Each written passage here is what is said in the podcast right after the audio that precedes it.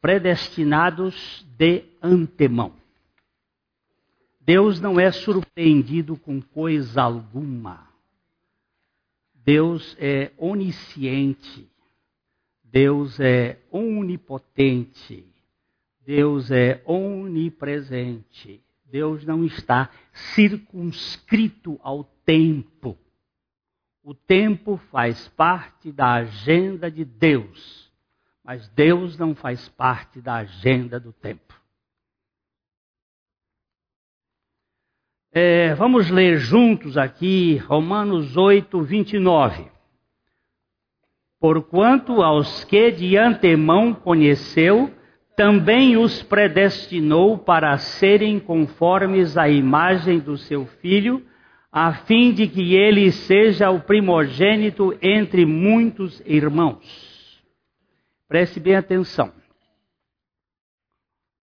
O verso 29 por favor, me coloque o verso 28 de Romanos 8, primeiro. O verso 28 vai dizer alguma coisa interessante. Sabemos. Sabemos o quê? Sabemos que todas as coisas cooperam para o bem daqueles que amam a Deus, daqueles que são chamados segundo o seu propósito. Não vamos tentar entender. Vamos olhar o que a palavra de Deus diz. A palavra de Deus não é a mesma coisa que geografia, que ciência, que história que nós aprendemos com o nosso raciocínio linear, histórico, não, a palavra de Deus só pode ser recebida por revelação do Espírito Santo. Nós estamos num outro nível. É o nível espiritual, não é o nível psicológico. Ele está dizendo que sabemos que todas as coisas cooperam para o bem daqueles que amam a Deus. Ah, eu amo a Deus. Muito bom, ponto. Mas você só o ama porque ele lhe amou primeiro. Nós o amamos porque ele nos amou primeiro. A Bíblia explica a Bíblia. A hermenêutica bíblica tem que fundamentar-se na própria Bíblia. Ele está dizendo: daqueles que foram chamados ou que são chamados segundo o seu propósito. Eu não sei explicar os propósitos de Deus e jamais vou tentar fazer isto, mas eu sei que Deus tem as suas razões, que foge à minha razão. Tudo quanto foi revelado pertence a nós e aos nossos filhos, mas aquilo que não foi revelado pertence ao Senhor. Se ele não nos quis revelar certas coisas, eu me curvo em adoração, mas não posso negar os fatos do que está escrito na palavra de Deus. Então, no verso 29, ele vai dizer: Porquanto aos que de antemão conheceu. Porquanto aos que de antemão conheceu. Esta palavra conhecer aqui, nós precisamos entender. Se ele é onisciente, ele conheceu alguma coisa?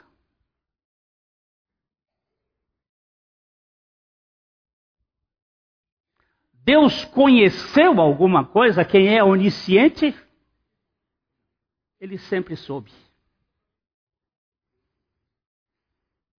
Nós é que raciocinamos em temporalidade e por tempo nós temos dificuldade. Aos que de antemão amou ou manifestou o seu amor ou teve afeto, a estes também predestinou predestinar. Destinar para? Etimologicamente, sim. Mas ele predestinou para serem conformes à imagem do seu filho. O que é de César traz a imagem de César. E o que é de Deus traz a imagem de Deus.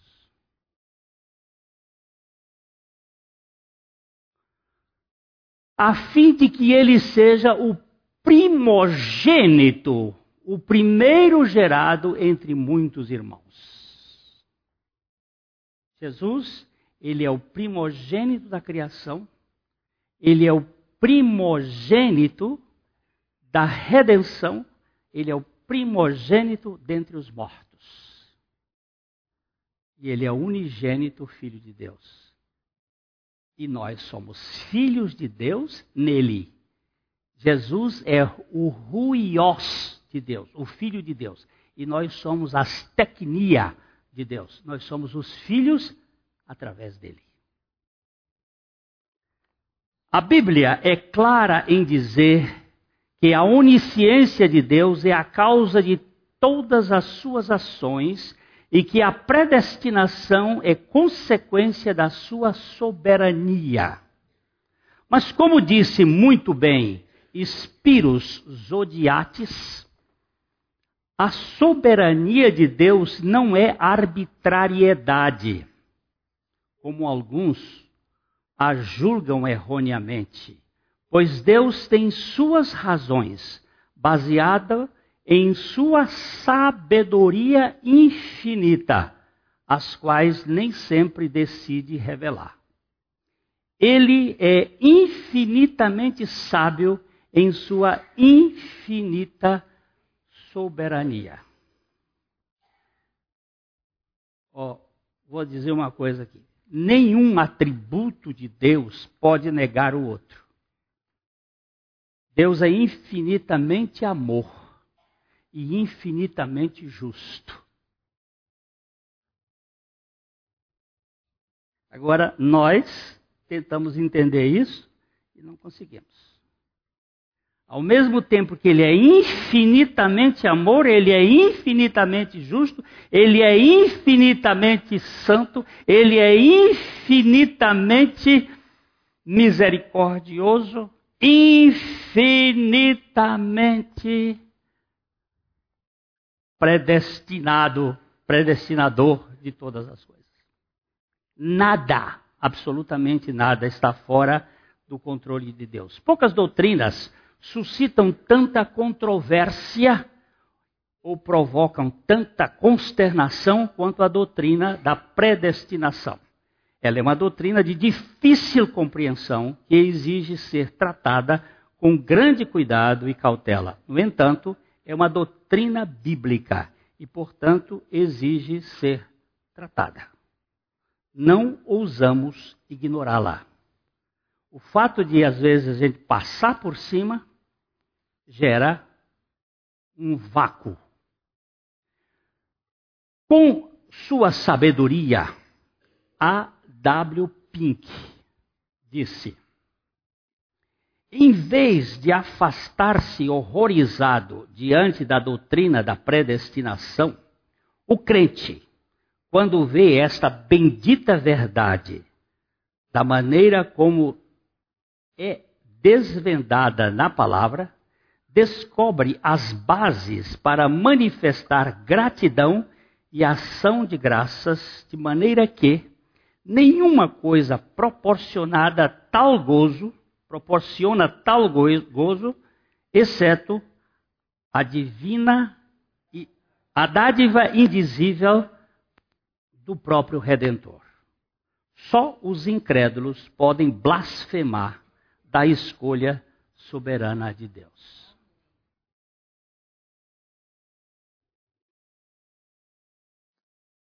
Eu pergunto para os meus irmãos: Titi,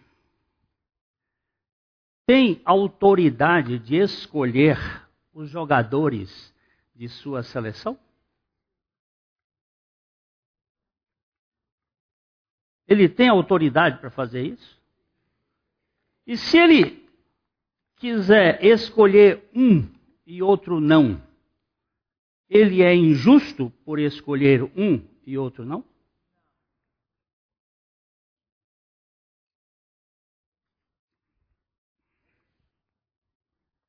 É ou não é? Mas quem está por fora fica achando. Fica querendo se meter onde não devia.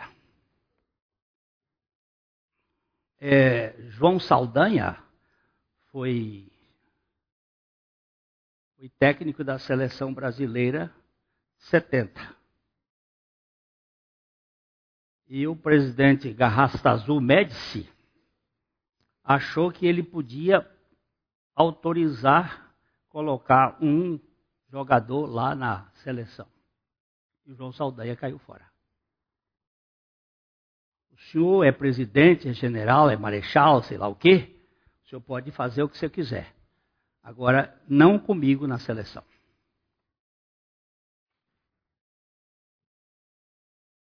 Agora, Deus é soberano. E não pode ser injusto.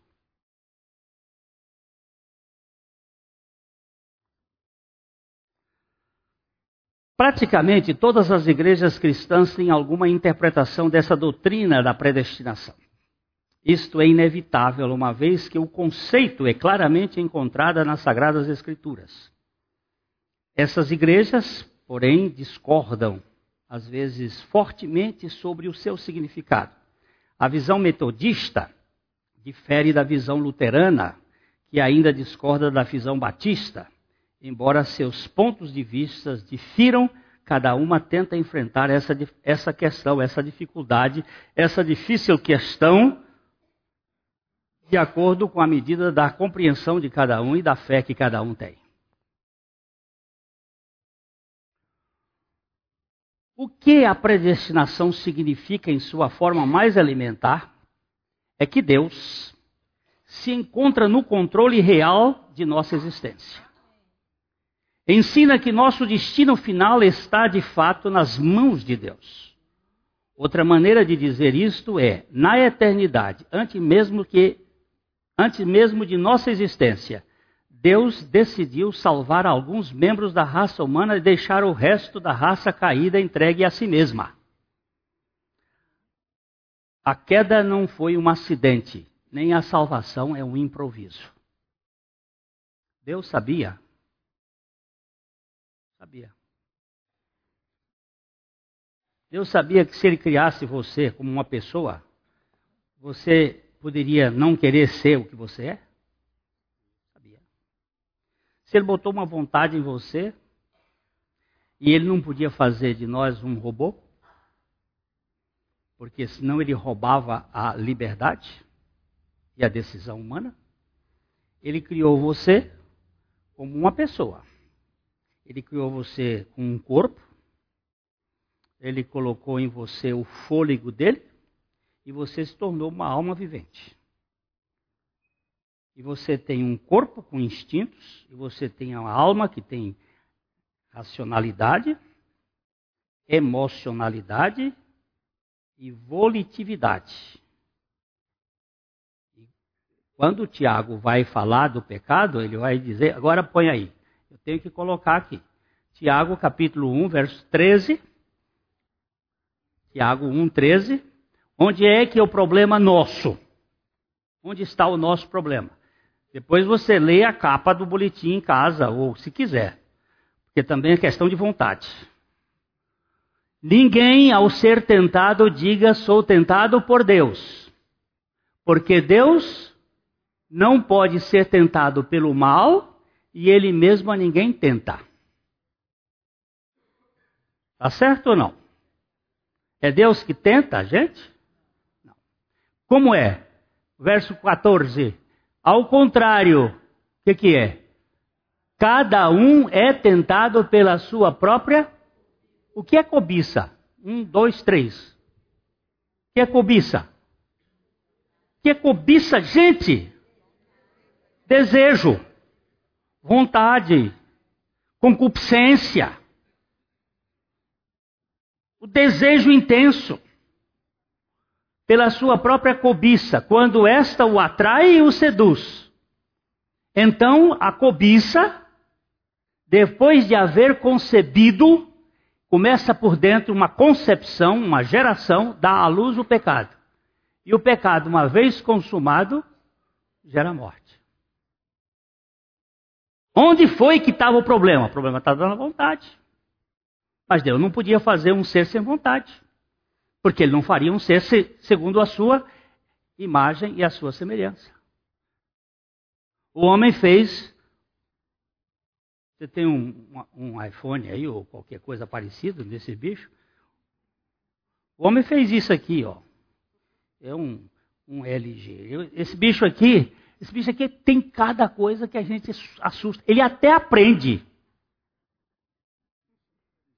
Ele tem uma inteligência. Mas esse bicho aqui não tem vontade. Cachorro não tem vontade. Cachorro tem instinto. Hum? Seu filho? Você precisa cuidar com ele. Tira esse bicho dele.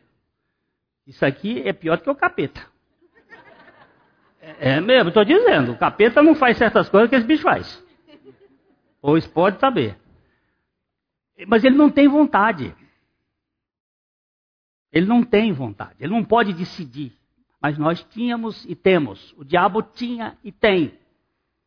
E é a nossa vontade. E... Onde é que nós estamos?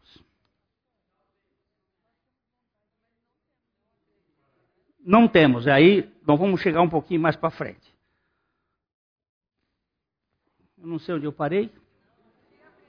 Não acredito que Deus tenha predestinado o ser humano para a queda.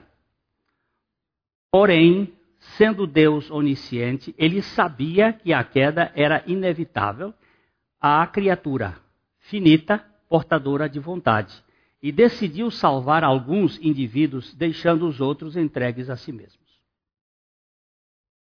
Por que, que Deus fez isso? Não sei.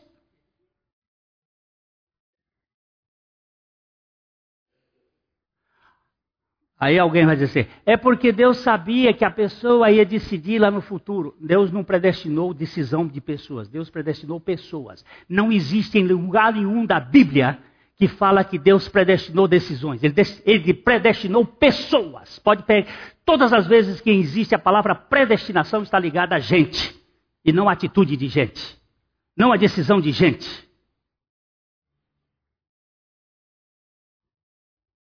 Agora, por que, que ele fez isso?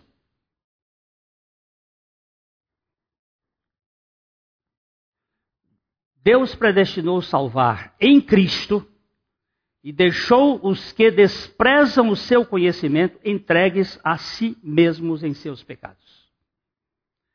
Vamos ler Romanos 1, 24. Por isso, Deus entregou tais homens à imundícia pela concupiscência do seu próprio corpo, a desonrarem o seu corpo entre si. Deus os entregou. Vocês viram a entrevista do Ronaldo Esper? Ele, costureiro brasileiro, bem famoso, sempre muito crítico, é, homossexual assumido ele diz ter tido uma experiência com Jesus Cristo. E ele diz: Eu não sou mais homossexual. Está o mundo alvoroçado. Um cara dizer isto e declarar isso publicamente. Está a imprensa batendo forte nele, tem muita gente criticando ele, e ele diz: Eu era, mas não sou mais. Agora, eu não vou discutir com experiência de ninguém. Eu fico com a minha Bíblia. Vamos dar uma olhadinha na Bíblia, que eu acho que vocês também têm. Em 1 Coríntios capítulo 7, versículo 9. Vamos dar uma olhadinha aqui na Bíblia. Será que Deus pode ou não pode? Não existe nenhum pecado que Deus não possa salvar. Não tem. 1 Coríntios capítulo, acaso porém não é, é 6, 6, amado da minha alma, capítulo 6. É, esse aqui era tá bom também. Ou não sabeis, ou não sabeis, ou não sabeis que os injustos não herdarão o reino de Deus?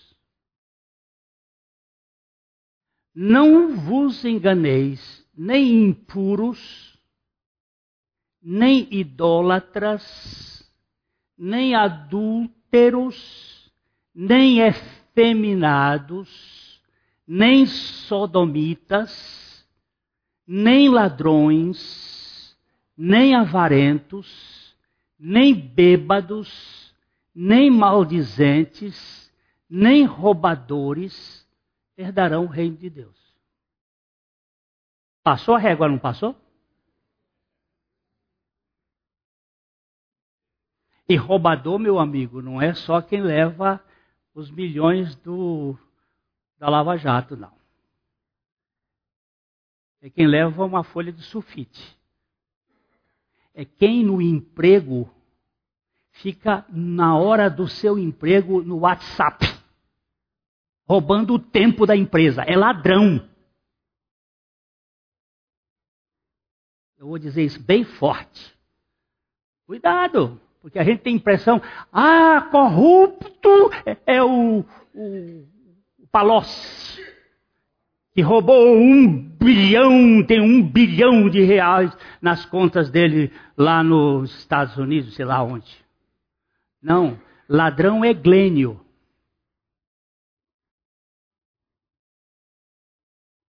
Basta eu roubar um centavo.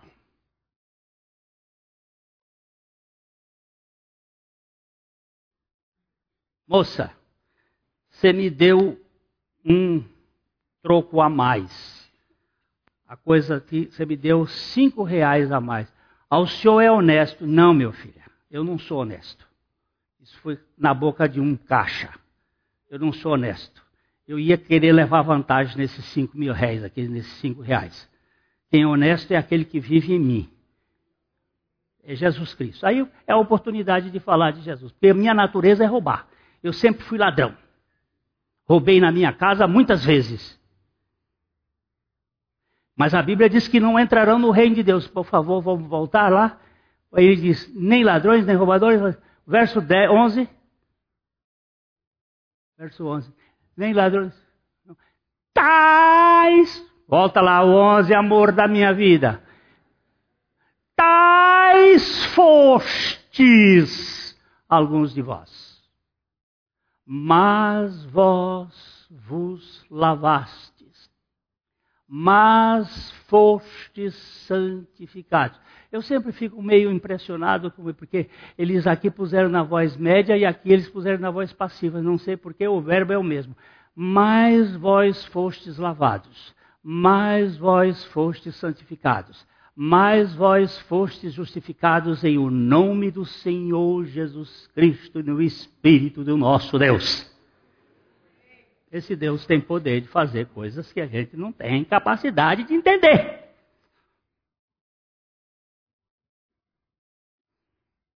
Agora, não sei por que, que alguns creem e outros não creem. E não tenta querer explicar isso porque você não vai explicar.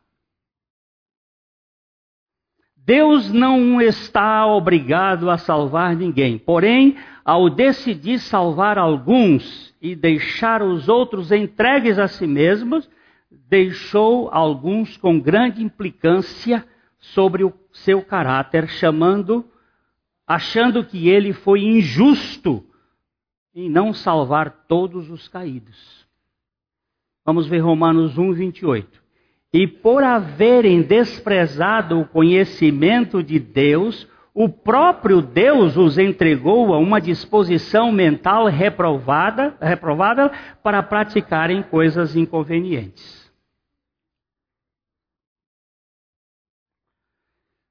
São Tomás de Aquino, um teólogo católico muito importante, ele disse: a razão da predestinação de algumas pessoas e da reprovação de outras deve ser procurada na bondade de Deus.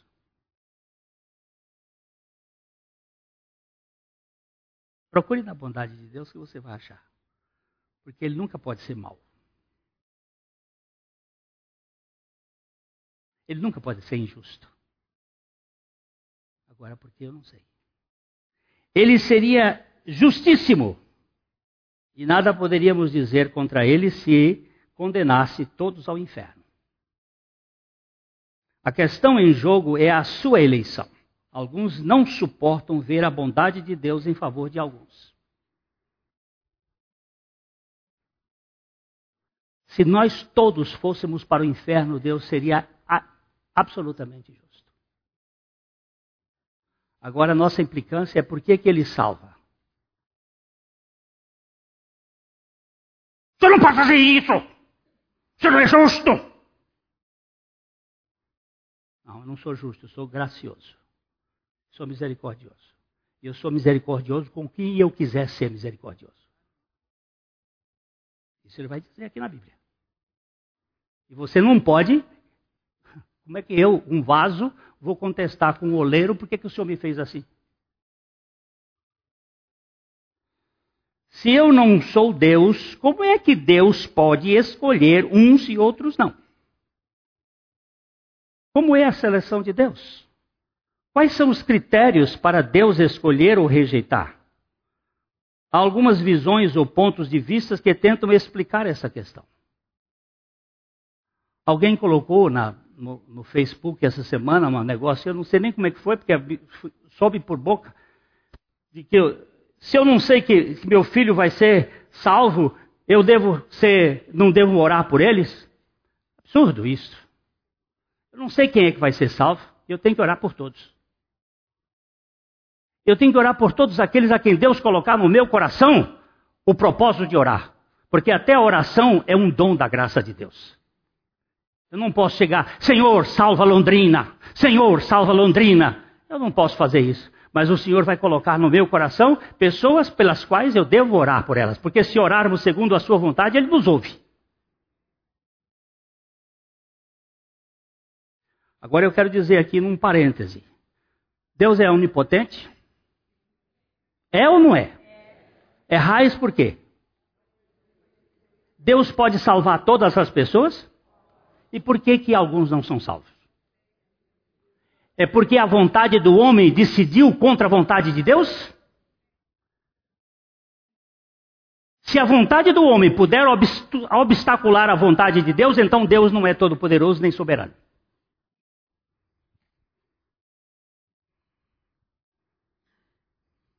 Agora, se minha vontade for conquistada pela vontade de Deus, aí eu me rendo. Você sabe o que foi que o diabo colocou lá no, no, no Éden, em nós? Um veneno que diz assim: é para ser como Deus. Se eu não puder explicar a Deus e não fizer as coisas de acordo com o que Deus de, determinar, eu, eu não puder explicar, esse Deus não é Deus. Quem vai ser Deus sou eu. A visão da grande maioria dos cristãos é que Deus faz essa escolha com base na sua presciência. Deus escolhe para a vida eterna aqueles que ele sabe que um dia o escolherão. Isso é chamada de visão predestinada da predestinação, porque ela repousa sobre o conhecimento prévio de Deus das decisões ou dos atos humanos. Deus não tem conhecimento prévio, Deus tem conhecimento. Porque o tempo está dentro do conhecimento eterno de Deus. Oi, amado. Esse é um sapo. Não é? Um sapo. Diz que você está sendo cooptado por outro sapo. A visão reformada difere, entretanto, dessa opinião, uma vez que a decisão de salvação repousa em Deus.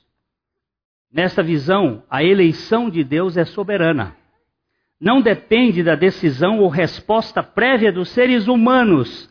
Na verdade, as respostas e decisões dos seres humanos, do ser humano, fluem da graça soberana de Deus. A decisão humana depende de Deus. Eu vou lhe perguntar, João, Paulo queria Jesus? Queria ou não? Não. Ele tinha paura por Jesus. E quem é que ele estava adorando? Ele não era judeu? Hein? Saulo era judeu ou não? Era fariseu? E quem é que ele estava adorando? Não era Deus. Sabe por quê? Porque ninguém vem ao Pai senão por mim. Saulo conhecia Deus do mesmo jeito que Jó conhecia Deus. Como é que Jó conhecia Deus? De ouvir falar. Ele não conhecia Deus. Como eu fui criado dentro da igreja e tinha conhecimentos históricos e conhecimentos bíblicos de Deus, conhecia a Bíblia de Deus, mas não conhecia o Deus da Bíblia. Porque ninguém vem ao Pai senão por mim. E outra coisa, ninguém vai a Cristo se não for pelo Pai. E aqui é um nó que ninguém desata. O Pai nos leva a Cristo e Cristo nos leva ao Pai. Porque a quem Paulo estava adorando? Ele não queria Cristo. Ele odiava Cristo. Ele perseguia os cristãos, ele matava os cristãos. Quem é que Paulo estava odiando, é, adorando? Não era o Deus da Bíblia, era o Deus da sua religião. Mas no caminho de Damasco, quem foi que achou quem? Foi Saulo que achou Jesus ou foi Jesus que achou Saulo? Foi Jesus que nocauteou Saulo e ainda lhe perguntou: Saulo, Saulo, por que me persegues? E ele faz uma pergunta: Quem és tu, Senhor? Ah, agora ele começa a dizer: Esse cara que me derrubou aqui tem que ter poder. Quem és tu, Senhor? Ele disse: Eu sou Jesus a quem tu persegues.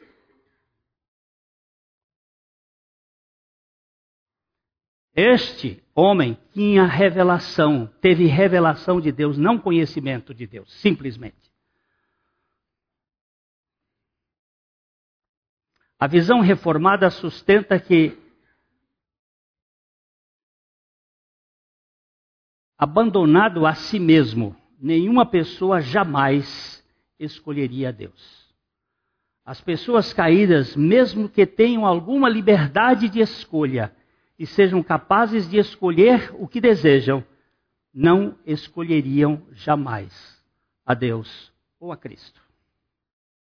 Não escolheriam. Nós só o escolhemos, porque ele nos convence, ele nos toca. O problema é que, nem, que não temos. O problema é que não temos nenhum desejo por Deus, nunca escolheremos a Cristo, a menos que primeiro sejamos regenerados.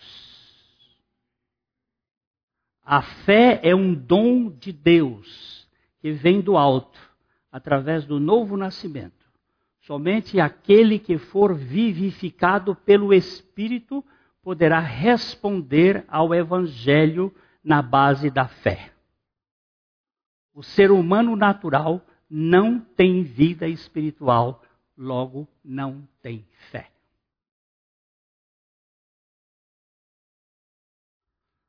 Eu faço a seguinte pergunta. Esse aqui é constrangedor. Quantos ossos secos do vale de ossos secos poderia ter vida? Nenhum. Estavam mortos. E a pergunta do Espírito Santo ao profeta foi: Poderão estes ossos reviver? Qual foi a resposta do profeta? Senhor Deus, tu sabes. E o que foi que o Espírito Santo disse ao profeta? Vai e profetiza aos ossos secos. Vai e anuncia e proclama: ossos secos, ouvi a palavra do Senhor. Gente, isso é um absurdo. Como é que osso seco pode ouvir? Ele pode até ser osso, mas não ouça. Ele não ouve. Ele está morto. Mas profetiza: a minha palavra é poder. Como é que foi que Deus criou este mundo? Pela palavra. Como é que Deus regenera este mundo? Pela palavra. E por que que Deus, quando você prega a palavra, um crê e outro não crê? Aí você fica calado. E pode ser que um crê hoje e crê amanhã. E pode ser que um que disse que creu hoje não creu. Ele só teve um entendimento é, é, psicológico, é, racional, mas não creu. Mas quando ele crê, crê por um milagre de Deus. É um milagre. Novo nascimento é milagre. Eu já tentei explicar, fazer quadrinho, fazer, mostrar como é que é, nunca deu resultado. Só dá resultado com a palavra.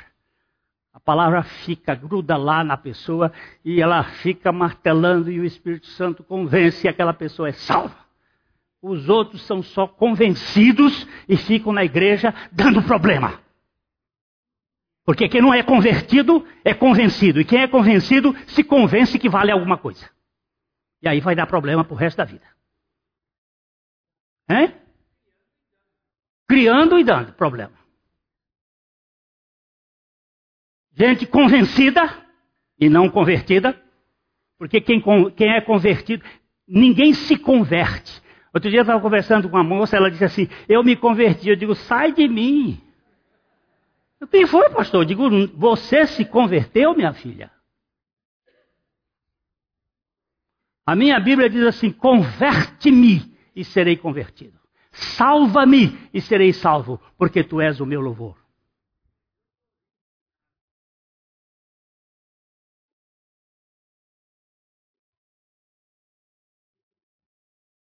É, também queria, mas existe.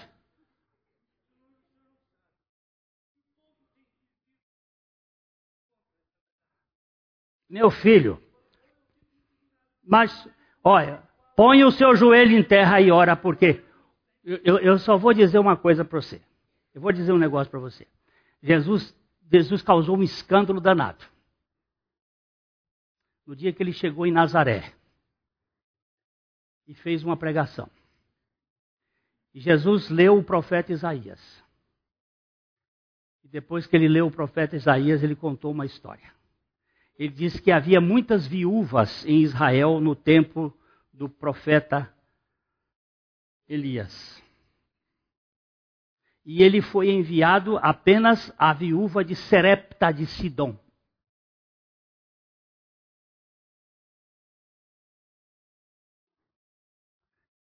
Presta atenção.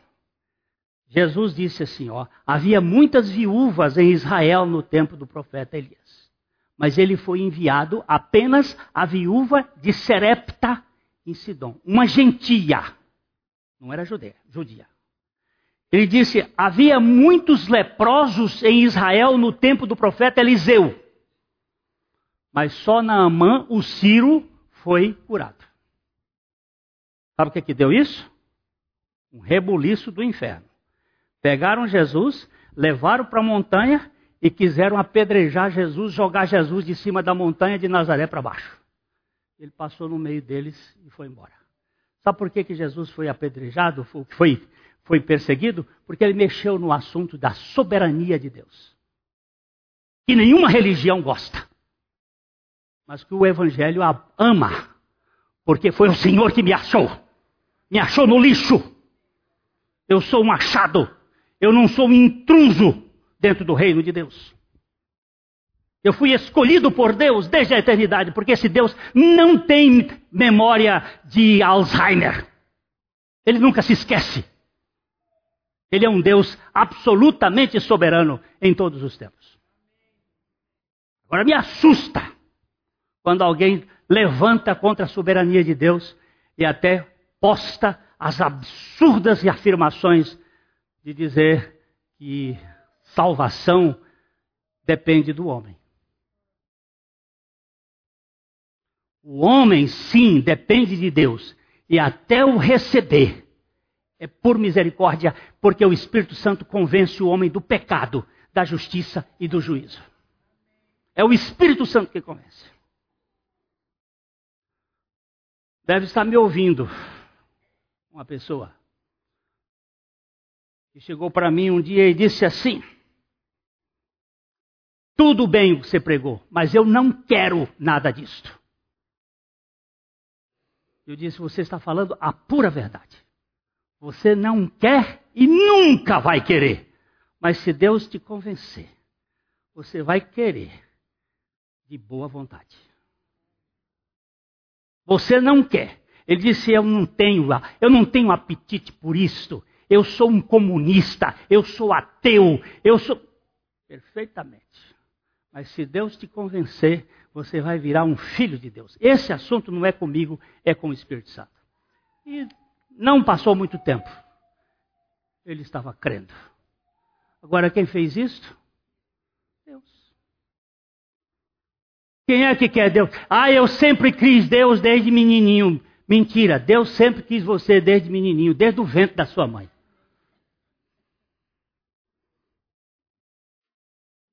Mas isso tira o nosso direito de ser. A decisão é minha. Não, a decisão é sua, sim. Mas essa decisão é convencida pelo Espírito Santo. Jesus ensinou que é absolutamente impossível aos pecadores espiritualmente mortos exercerem fé salvadora. Eles estão marcados por uma incapacidade volitiva, não tendo vontade livre nem condições espiritual para exercer fé em Cristo. Veja bem esse, esse ajustamento desse texto de João, capítulo 6, verso 44, a parte A, e os versículos 3 e 5 tirados, pinçados. Ninguém pode vir a mim se o Pai que me enviou não o atrair. A carne não produz nada que se aproveite. É por isso que eu lhes disse que ninguém pode vir a mim a não ser que isto lhe seja dado pelo Pai. Você concorda com os textos bíblicos? Quer que eu leia todo ele?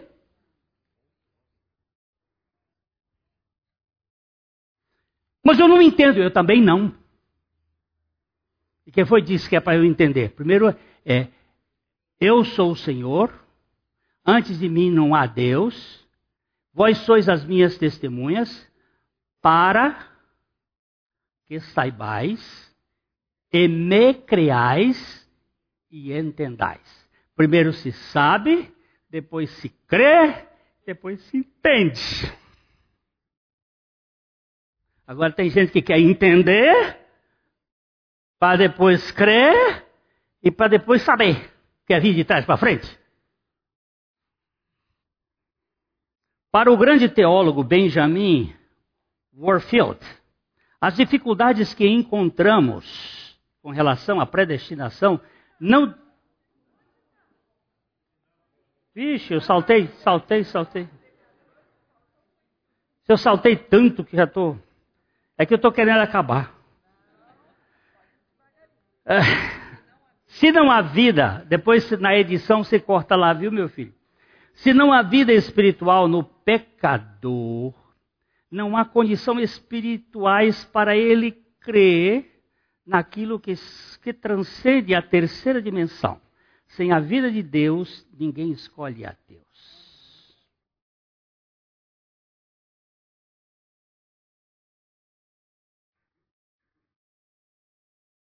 Eu fui assistir uma, uma apresentação de Bob Hope, um, um humorista americano famoso. O meu inglês é desse tamanhozinho. Vou num teatro, num ginásio de esportes, para ouvir um humorista. Imagina um americano que sabe um pouquinho de inglês, que viesse ao Brasil e ouvisse, por exemplo, Chico Anísio falar do humor. Não entende nada. Por quê? Porque o, além do humor ser uma realidade muito é, linguística, muito tem o, a cultura do lugar, tem as coisas do, do momento em que está vivendo. E eu, no meio daquela multidão de 15 mil pessoas, sentado lá com o meu amigo, e o Bob Hope contando, e o povo. E ri, eu ri, eu sério, como um cachorro embarcado. De repente, eu comecei a rir. E comecei a rir Aí o meu amigo disse: O que foi que você está rindo? Eu estou rindo da minha ignorância. Eu estou rindo da minha incompreensibilidade. Eu não estou entendendo nada vendo vocês rirem. Eu preciso rir também. Eu estou rindo aqui do que eu não estou entendendo nada. É aqui que você vê. Muita gente não entende nada porque não tem a cultura espiritual, não tem a vida espiritual, não tem a língua espiritual, não tem o novo nascimento que lhe dá revelação espiritual. Não vai entender nunca. É falar grego para um analfabeto. Se alguém escolhe a Cristo, é porque foi escolhido primeiro por Cristo. Como no caso de Jacó e Esaú, os eleitos são escolhidos unicamente com base no soberano prazer de Deus e não com base em qualquer coisa que fizeram ou farão.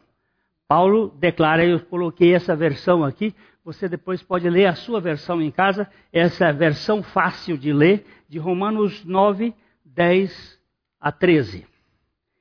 E isto não é tudo. Rebeca também tinha dois filhos pelo mesmo pai, o nosso pai Isaque.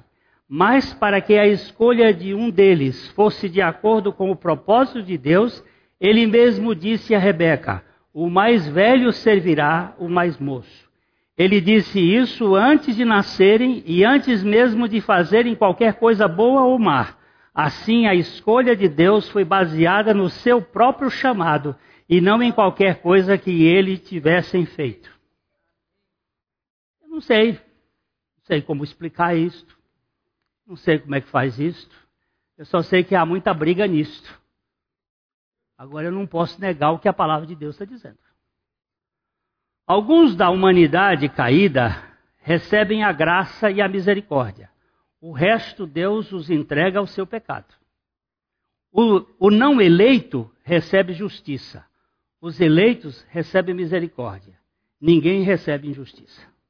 Deus não é injusto para entregar o rebelde à sua rebeldia. Deus não é injusto. Você descobre que toda essa gente que está na cadeia hoje, eles dizem que não fizeram nada? Você tem observado isso? Não fala? Aliás, tem uma história muito, muito interessante do presidente Truman. Indulto. O que é indulto? Hein? Perdão. O indulto. Tem um tal de indulto de Natal para preso. O presidente Truman, presidente lá na década de 40, 50 por ali, ele vai numa cadeia no Natal tinha um grupo de presos que tinham sido selecionados para ser uh, indultados. Ele pergunta: O que é que você fez? O cara disse: Eu não fiz nada. Eu estou aqui injustamente. E você? E aí cada um foi dando uma desculpa. Aí teve um que ele disse assim: Eu matei para roubar, mas eu já cumpri parte da pena. E agora eu estou aqui no processo de recuperação Aí o Truman disse: Você está indultado. E os outros: Mas e nós? Vocês não fizeram nada. O problema de vocês é com a justiça, é com a lei. Eu não posso indultar quem não fez nada.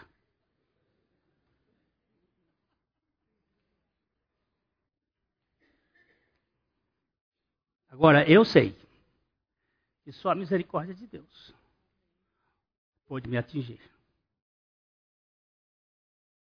Eu mereço, não merecia, mereço o inferno.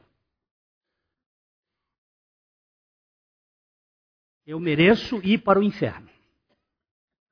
Se eu for para o céu, terá sido só pela misericórdia de Deus.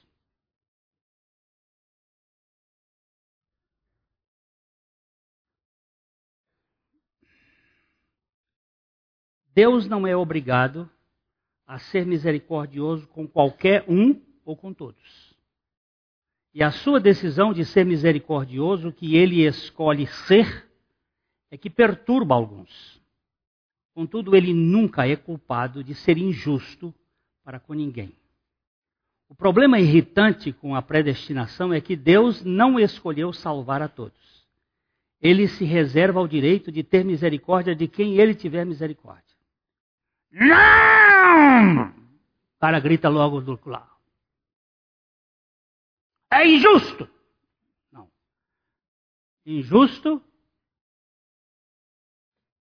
é se ele não mandasse todo mundo para o inferno.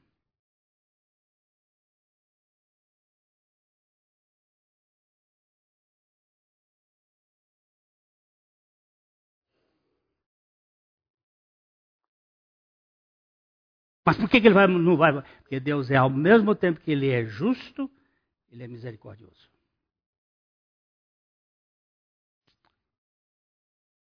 Vamos ler aqui Romanos 9, 14 e 15.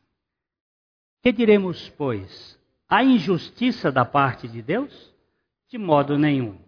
Pois ele diz a Moisés: Terei misericórdia de quem aprouver ter misericórdia, e compadecer-me-ei de quem aprouver ter compaixão. Tite, você não escolheu. E dá um jogador de vocês aí que você escolheria que não está na seleção? Dá aí um. Hein? Romário já morreu, já. Qual é um jogador da atualidade que você escolheria que não está na seleção? Lucas Lima. Tite, você não escolheu o Lucas Lima. Meu filho, venceu o técnico e escolhe o que você quer. É isso que você quer dizer com Deus? É isso que você quer que Deus seja? Um subserviente da sua vontade? Ou você é um servo da vontade de Deus? Para o grande teólogo Benjamin eh, Warfield, a dificuldade que encontramos em relação à predestinação não, deve, não derivam da palavra. A palavra está cheia dela, porque ela é cheia de Deus. E quando dizemos Deus, e queremos dizer isso mesmo, Deus em tudo, em tudo o que Deus é, estamos pronunciando a palavra predestinação. Vamos ler agora Isaías 46, 9 a 10. Lembrai-vos das coisas passadas da antiguidade, que eu sou Deus e não há outro, eu sou Deus e não há outro semelhante a mim, que desde o princípio eu anuncio o que há de acontecer, e desde a antiguidade anuncio as coisas que ainda não sucederam, que digo o meu conselho permanecerá de pé, farei toda a minha vontade. Dá para discutir com Deus? Não. Graças a Deus. Deus é eterno, a sua palavra é eternamente imutável. Ao terminar, quero citar o erudito F. F. Bruce.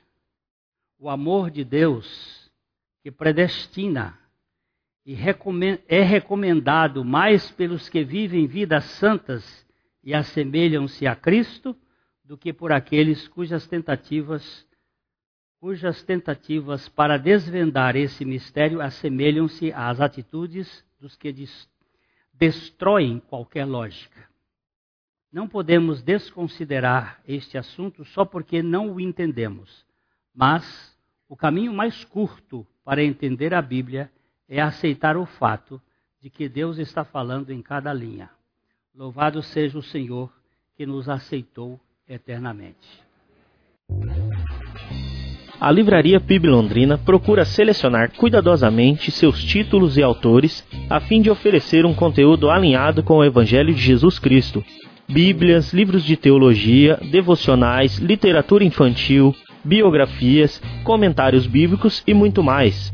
Dispomos também de um acervo de CDs e DVDs das mais de 5 mil mensagens ministradas na primeira Igreja Batista em Londrina. Visite a Livraria PIB Londrina e conheça ainda mais. Livraria PIB Londrina, de segunda a sexta, das 13h30 às 18 horas. Endereço na Avenida Paraná, 76A, próximo ao Calçadão, bem no centro de Londrina. Ligue para 3372 8921 ou acesse o site www.livrariapiblondrina.com.br